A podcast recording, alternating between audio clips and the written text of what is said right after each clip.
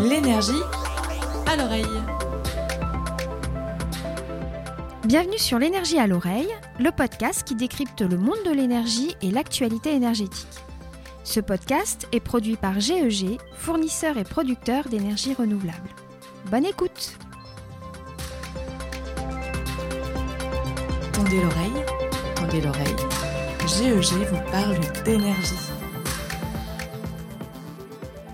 Le réchauffement climatique et ses conséquences touchent le monde entier, et la France en particulier. Les chiffres parlent d'eux-mêmes. Une augmentation des températures de 1,7 degrés en France depuis 1900, une accélération des niveaux des mers, une augmentation mondiale de 68% de gaz à effet de serre entre 1990 et 2019. Cette situation est particulièrement visible dans les Alpes avec la fonte des glaciers. À plus de 1700 mètres d'altitude, on constate aussi et depuis 40 ans, une diminution de 10% des neiges éternelles d'une part, et une augmentation de 77% de la végétation d'autre part. Deux questions se posent alors. Pourquoi les massifs alpins subissent-ils particulièrement ce réchauffement? Que pouvons-nous faire en tant que citoyens et entreprises pour ralentir ce phénomène? Pour répondre à ces questions et inaugurer la première saison du podcast L'énergie à l'oreille, nous avons invité Nicolas Plein qui connaît très bien les Alpes. Il est aussi un ingénieur spécialisé dans le développement durable, docteur en économie et sciences du climat et ambassadeur de l'Union européenne pour accélérer la transition écologique et sociale dans les territoires alpins. Nicolas prend aussi de la hauteur grâce à sa pratique en parapente, transformée en laboratoire volant pour témoigner des conséquences de ce réchauffement. Bonjour Nicolas. Bonjour Isabelle. Bienvenue parmi nous. Merci. Nicolas, tu es ingénieur spécialiste du climat en quoi consiste ton poste et pourquoi t'intéresses-tu particulièrement aux Alpes? Alors l'idée, quand on est ingénieur spécialiste du climat, c'est que, comme euh, tu l'as rappelé un peu au début, il y a plein de challenges vis-à-vis du climat. Et l'idée, c'est de voir comment on peut essayer de mettre en place les bonnes solutions pour y répondre. Quand on parle des bonnes solutions pour le climat, on sait qu'il y a deux grands volets. Il y a le volet euh, atténuation des émissions de gaz à effet de serre pour essayer de limiter la hausse des températures, et le volet aussi adaptation, c'est-à-dire qu'on sait qu'on va avoir une hausse des températures, on sait qu'il va y avoir plein d'effets liés à cette hausse de température, et on va essayer de voir comment on peut au mieux s'adapter. Et donc moi, mon poste en tant qu'ingénieur en, sciences du climat, c'est d'essayer de trouver des solutions avec euh, les différents acteurs de la société, que ce soit les entreprises, les pouvoirs publics, les euh, ONG, euh, la société civile, voir avec elles comment on peut essayer de mettre en place les bonnes solutions aux différents niveaux, donc au niveau très local, au niveau national et au niveau international. D'accord. Et pourquoi je fais ça dans les Alpes C'est parce que c'est très important et c'est le, territoire dans lequel j'habite, duquel je viens et qui, qui fait beaucoup de sens pour moi. Donc tu connais bien que je connais bien. Je suis né dans Saint-Paul-de-Vars, donc euh, le petit village qui est au, sud de Grenoble, dans le Vercors. Et puis là, maintenant, j'habite à Saint-Hilaire-du-Touvet, donc euh, j'ai traversé Grenoble et je suis allé dans la vallée, euh, au-dessus de la vallée du Grésivaudan. Donc tu parles de réchauffement climatique. Est-ce qu'on peut parler aussi de changement climatique? Moi, je parle, ce que j'aime bien parler, c'est de dérèglement climatique. Parce que certes, on a un réchauffement euh, au niveau mondial. Après, on voit qu'il y a des zones qui se réchauffent beaucoup plus rapidement que d'autres. Donc, c'est-à-dire dans les pôles, par exemple, on a des réchauffements qui sont, euh, qui sont 3, 4, 5 fois plus importants. Et euh, donc, on a vraiment un dérèglement aussi, parce que non seulement on a ce réchauffement, mais aussi on a beaucoup d'événements climatiques extrêmes qui sont plus forts et plus fréquents à cause de ce réchauffement climatique et qui ont des conséquences qui peuvent être assez dévastatrices et auxquelles il va falloir qu'on s'adapte dans les années à venir. D'accord, donc là, c'est, on parle vraiment d'urgence climatique en fait. On parle d'urgence climatique, et moi ce que j'aime bien rappeler, c'est qu'il y a une urgence climatique sur adaptation et atténuation, mais il y a aussi une urgence sur la biodiversité. Et c'est deux sujets aujourd'hui qu'on peut euh, difficilement euh, séparer et euh, sur lesquels il faut agir sur ce triptyque, donc atténuation, adaptation et biodiversité.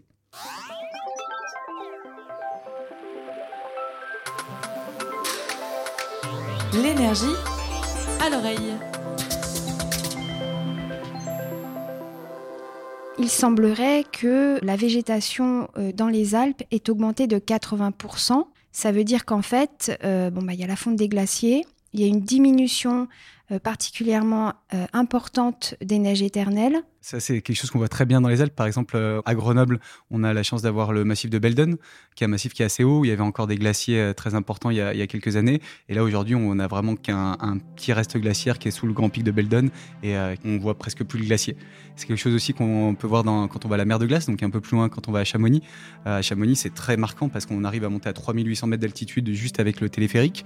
Et quand on arrive là-haut, on y était il y a deux semaines, on a décollé donc du Mont Blanc du Tacu, qui est juste au-dessus de l'aiguille du Midi, Oui. et on survole cette mer de glace. Et cette mer de glace, même au début de l'été, on se rend compte qu'il y a presque plus de glace et c'est, il y a beaucoup de cailloux. Et donc c'est quelque chose qui est très marquant et qui est un marqueur fort de ce réchauffement climatique.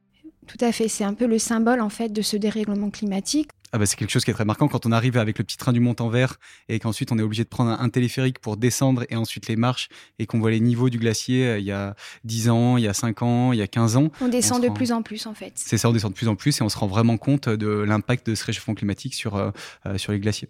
Je parlais de, de ton parapente tout à l'heure et de ton laboratoire volant parce que tu conjugues à la fois le plaisir de voler mais également le plaisir d'étudier le territoire alpin. Tu le fais aussi avec des dirigeants d'entreprise, euh, comme tu disais, des personnes euh, qui appartiennent aux institutions grenobloises. Pour quelles raisons? Alors nous, l'idée, c'était vraiment, euh, en 2015, on avait créé l'association En l'air pour la Terre, avec pour idée, on avait accès, j'ai été en formation à l'école polytechnique euh, et à l'université de Berkeley ensuite, et euh, ensuite au corps des ponts, et on avait accès à des grands climatologues. Quand on lit leurs articles scientifiques, c'est très difficile de comprendre ce qu'ils font. Par contre, quand ils nous expliquent de façon très simple leurs travaux, ben, tout le monde est capable de le comprendre. Et on s'est dit, bah voilà, il faudrait que le grand public soit au courant de ces sujets-là, qu'on arrive à le vulgariser, et au lieu de faire des vidéos qui peuvent être un peu pénibles à regarder si on fait une interview dans un laboratoire, on s'est dit, bah, autant quand on parle de la fonte des glaces, emmener un glaciologue au-dessus de la mer de glace pour qu'il vraiment nous montre son environnement et nous montre pourquoi euh, il y a cette fonte euh, des glaciers. Et c'était vraiment l'idée au début. Et ensuite, euh, on a créé donc cette collection de documentaires qui s'appelle Il faut sauver pour TF1 et Ushuaïa. Et là, aujourd'hui, on a une collection de documentaires plutôt au niveau international, qui est très positive, très optimiste, qui montre les solutions pour faire face à l'urgence climatique et l'urgence biodiversité. Et on emmène les décideurs pour euh, les influencer à mettre en place les bonnes solutions les bonnes approches pour faire face à ces, euh, à ces problématiques. Voilà, pour les réaliser concrètement sur le terrain.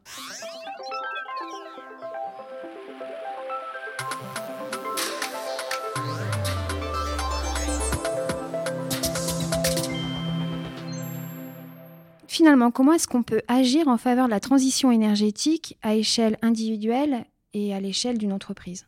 Bah, c'est vraiment ce qui euh, nous a guidés pour créer euh, ces collections de documentaires et ce qui guide notre action aujourd'hui, c'est euh, de voir comment en fait les personnes peuvent agir à la fois dans leur vie personnelle, professionnelle et associative. En fait, au début, de, euh, quand on parlait de ces sujets de, transition écologique et sociale, on avait tendance à beaucoup euh, parler de la vie personnelle des personnes, quand on ferme le robinet, quand on a fini de se brosser les dents, etc. Et aujourd'hui, on a vraiment passé cette étape-là et on se rend compte qu'on arrive à sensibiliser les personnes, bah, ça peut être dans leur vie personnelle, quand ils regardent un documentaire ou, d'autres choses, et euh, les personnes font beaucoup plus le lien avec leur vie professionnelle. Ils disent, bah voilà, nous, quand on, a eu une personne de Schneider Electric qui a regardé le documentaire Il faut sauver les Alpes, dedans, il y avait un Repair Café. Un Repair Café, c'est au lieu de jeter nos vieux grippins, nos vieux on, essaie de les réparer, voilà, c'est tout simple. Mhm. Et comme ça, ça va moins dans l'incinérateur de Passy qui peut un peu polluer la vallée de l'Arve et, ajouter de la pollution et des émissions de gaz à effet de serre. Et cette personne de Schneider, en fait, elle était responsable de la circularité dans, l'entreprise. Et donc, elle s'est dit, bah, on va mettre un repair café pour les disjoncteurs. Et quand on sait qu'il y a 150 000 personnes dans le monde, euh, dans l'entreprise, on, peut, on se dit qu'il y a un impact assez fort euh, sur cette vie professionnelle. Donc l'idée, nous, c'est vraiment de montrer bah, qu'on peut agir, on peut mettre en place les bonnes solutions, à la fois dans notre vie personnelle, professionnelle et associative, et il y a vraiment énormément de choses pour agir. Des bonnes solutions qui peuvent se décliner euh, dans l'ensemble des milieux. Euh, c'est ça, qui sont réplicables. On, essaie, c'est des solutions qui sont euh, concrètes, locales et réplicables, et qu'on peut facilement répliquer ailleurs au niveau local, mais ailleurs au niveau national ou au niveau international. Et comment est-ce qu'on peut arriver à faire prendre conscience au public du changement climatique? Est-ce que tu penses qu'actuellement les scientifiques sont écoutés bah, Aujourd'hui, on voit de plus en plus. Après, ce qui se passe, c'est qu'il y a aussi encore euh, bah, des climato-sceptiques qui font énormément de bruit sur les réseaux sociaux et qui sont mis au même niveau. Euh, c'est pareil aussi un peu dans, les médias. Des fois, ça avance de plus en plus, mais ça reste un discours qui est assez compliqué parce que les scientifiques, quand on fait un travail scientifique, on doit vraiment faire l'état de l'art de la littérature, comme euh, avec le groupe d'experts intergouvernemental sur l'évolution du climat, le GIEC, qui fait l'état de l'art de, la littérature sur ces questions-là. Et c'est des documents qui sont assez gros, assez compliqués à comprendre. Même le résumé pour décideurs est assez compliqué à comprendre. Et aujourd'hui, on est dans un environnement où on manque de temps. Tout le monde manque de temps. Les décideurs manquent de temps. Enfin, toutes les personnes euh, manquent de temps. Et l'idée, c'est de voir comment on peut euh, essayer de pousser ces personnes-là à mettre en place les bonnes solutions et à agir là-dessus. Donc, quand on parle du grand public, bah, la sensibilisation, bah, aujourd'hui, on est à Grenoble. On voit qu'il fait déjà chaud. On a eu des feux de, euh, des feux de forêt l'année dernière dans des endroits où on pensait jamais qu'on allait avoir des feux de forêt les personnes se rendent compte qu'il y a des règlements climatiques. Après, une fois qu'on a cette prise de conscience-là, bah, c'est c'est un peu plus difficile d'agir euh, et de passer à l'action. Donc l'idée, c'est de montrer que bah, ce passage à l'action-là, il est positif, il nous met dans une dynamique et ça nous permet de se sentir mieux, d'avoir de l'énergie, de la motivation pour agir tous les jours et qu'on peut ensemble créer euh, un, futur euh, et des sociétés plus durables et plus souhaitables.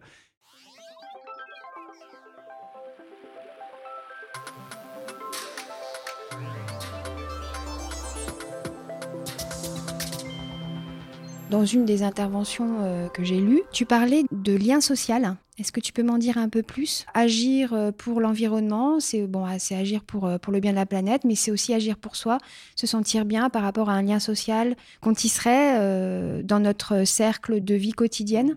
Bah, c'est pour ça qu'il faut vraiment parler pas uniquement de transition écologique, mais de transition écologique et sociale parce que c'est les deux vont de pair. Et euh, par exemple, bah voilà, si on a des, euh, des grandes vagues de chaleur euh, bientôt à Grenoble de plus en plus fortes et fréquentes, bah, il va y avoir des personnes qui vont pouvoir mettre la clim, d'autres moins. Et en fait, on va avoir des inégalités qui vont être exacerbées avec ce dérèglement climatique. Des inégalités sociales. Des inégalités sociales et qui vont être exacerbées. Et donc aujourd'hui, c'est comment on arrive à créer un projet de société ensemble pour essayer de voilà d'inclure les différentes personnes dans la mmh société et de, de proposer des solutions qui sont non seulement bonnes pour l'environnement, mais aussi bonnes pour créer du lien social et euh, c'est du lien social dans la vraie vie. Donc euh, voilà, essayer d'aller de, au-delà des réseaux sociaux. Souvent, quand on ouvre euh, Twitter le matin ou quand on ouvre les réseaux sociaux, on se dit bah voilà, en fait tout est foutu, c'est la catastrophe. Et en fait, finalement, quand on va dans les territoires, moi quand je fais par exemple du stop pour remonter après avoir fait un vol en parapente, et ben on rencontre des gens qui sont formidables et dans la vraie vie et on se rend compte que bah oui, il y a encore de l'espoir et il y a encore des choses qui peuvent être faites. Donc de la positivité et de l'optimisme. Et de l'optimisme, voilà. Tu parlais tout à l'heure du Repair Café. Est-ce qu'il y a d'autres initiatives concrètes, individuelles ou collectives, que tu as eu l'occasion de voir, d'étudier? Mmh. Peut-être y as-tu participé également? Et ben, l'idée avec euh, les documentaires, on voulait pas s'arrêter uniquement aux documentaires. Donc avec la Commission européenne, on a créé une interface qui s'appelle ilfautsauver.org. C'est un site internet où on peut retrouver toutes les solutions en fait euh, qu'on montre dans les documentaires et plus de solutions. C'est-à-dire euh, le Repair Café, on le retrouve sur cette interface et en fait on donne les clés comme une recette de cuisine. C'est un peu le marmiton de la transition écologique. Des tutos ouais, finalement des tutos où euh, les personnes peuvent aller voir euh, comment euh, refaire un Repair Café, comment refaire une remorque partagée entre producteurs locaux et comment on peut agir si, par exemple, moi je vais voir sur cette plateforme en tant que maire d'une commune de 5000 habitants, et ben, je peux trouver des solutions qui sont adaptées à, mes différentes problématiques. Et si je trouve pas de solutions qui sont adaptées à un problème particulier, je peux le mettre sur la plateforme et après il y a des équipes qui essaient de lever ces points de blocage là en, développant des nouvelles solutions. Alors ce qui est intéressant dans tout ce que tu as pu filmer, réalisé, euh, produit, écrit. C'est, je parlais de positivité tout à l'heure, mais c'est quand même très marquant. C'est-à-dire qu'en fait, c'est un discours euh, très positif. Euh, donc, tu parles pas forcément d'urgence, mais tu dis qu'on peut tous faire quelque chose. Tu as parlé de dirigeants d'entreprise et tu essayes de leur faire prendre conscience voilà, de, de, quand même de cette urgence climatique. Est-ce que tu aurais une pensée pour les énergéticiens? Qu'est-ce que tu aurais envie de leur dire pour qu'ils puissent agir favorablement, même s'ils le font déjà, sur ce domaine en fait d'urgence climatique. Eh ben, les énergéticiens, c'est vraiment une des clés aussi, de, euh, un des facteurs de succès de, cette, euh, de ces politiques euh, énergétiques, environnementales et, climat. Là, on le voit encore plus. On a la COP28, par exemple, qui va être à Dubaï, tout le secteur de oil and gas qui sera là-bas. En fait, ce qu'il faut prendre en compte, c'est que toutes les personnes veulent agir, veulent bien agir. L'idée, il y a une réalité économique qui est face à ça, et il y a des personnes qui les conseillent. Ce qu'on essaie de pousser, nous, c'est vraiment que les personnes qui conseillent euh, les décideurs euh, ou les décideurs eux-mêmes mettent en place les bonnes solutions et les bonnes approches pour euh, bah, faire face à ces problématiques du climat et de la biodiversité. Et donc, une fois qu'on a dit ça, bah, c'est comment on agit concrètement. Donc, nous, ce qu'on essaie de faire, c'est à notre niveau, c'est donc faire des documentaires qui sont diffusés sur des grandes plateformes pour sensibiliser les différentes personnes. Mais les documentaires, c'est uniquement un moyen ensuite d'embarquer ces décideurs. Et à côté de ça, on a des euh, livres blancs, des, euh, vraiment différents types d'outils qui permettent de toucher ces décideurs et de leur faire passer les bonnes solutions. Aujourd'hui, il n'y a pas que la technologie, par exemple, pour, euh, euh, pour agir. La technologie, c'est un des outils qu'on peut mobiliser, qui est très important. Les nouvelles technologies, il y a les low technologies, il y a aussi les connaissances locales, les euh, solutions basées sur la nature. Donc, il y a vraiment tout un éventail d'outils auxquels on ne pense pas forcément quand on doit résoudre un problème particulier et qu'on peut mobiliser pour essayer de faire face à ces, à ces problématiques-là. Est-ce qu'il euh, il existe dans d'autres régions du monde les mêmes observations que ce que tu as pu étudier au cœur des Alpes ou est-ce que c'est vraiment une spécificité française? Bah, Ce qui est euh, assez, euh, assez drôle, si on peut dire, là on a fait donc, cette nouvelle collection de documentaires qu'on appelle RISE. L'idée c'est d'aller voir des communautés locales qui sont très reculées dans le monde et comprendre comment elles font face aux effets du dérèglement climatique.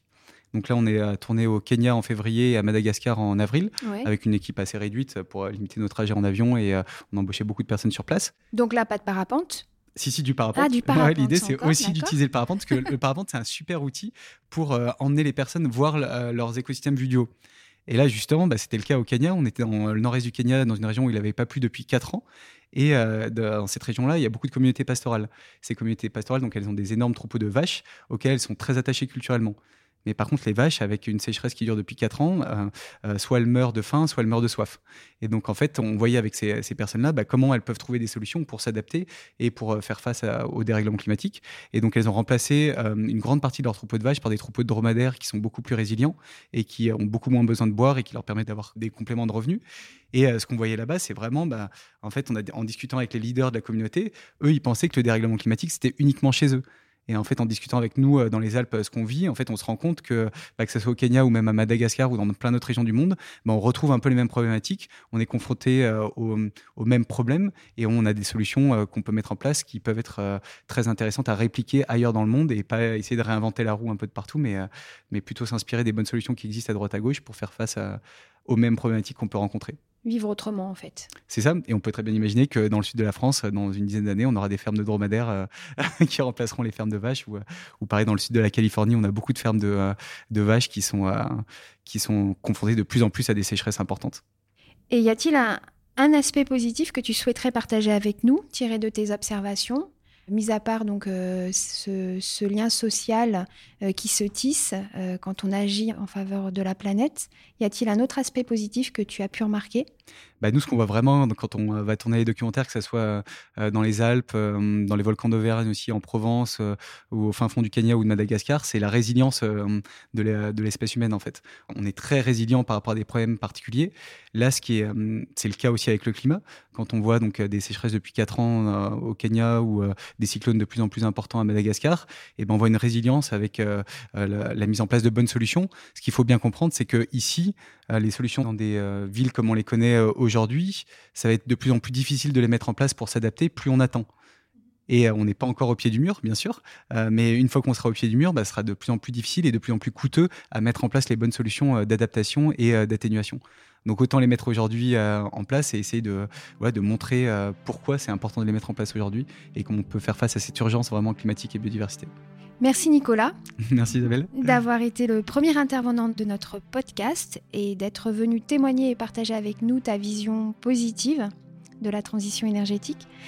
Si vous souhaitez vous aussi visionner les interviews en plein air de Nicolas et suivre ses projets scientifiques, rendez-vous sur son site nicolasplein.fr. L'énergie à l'oreille.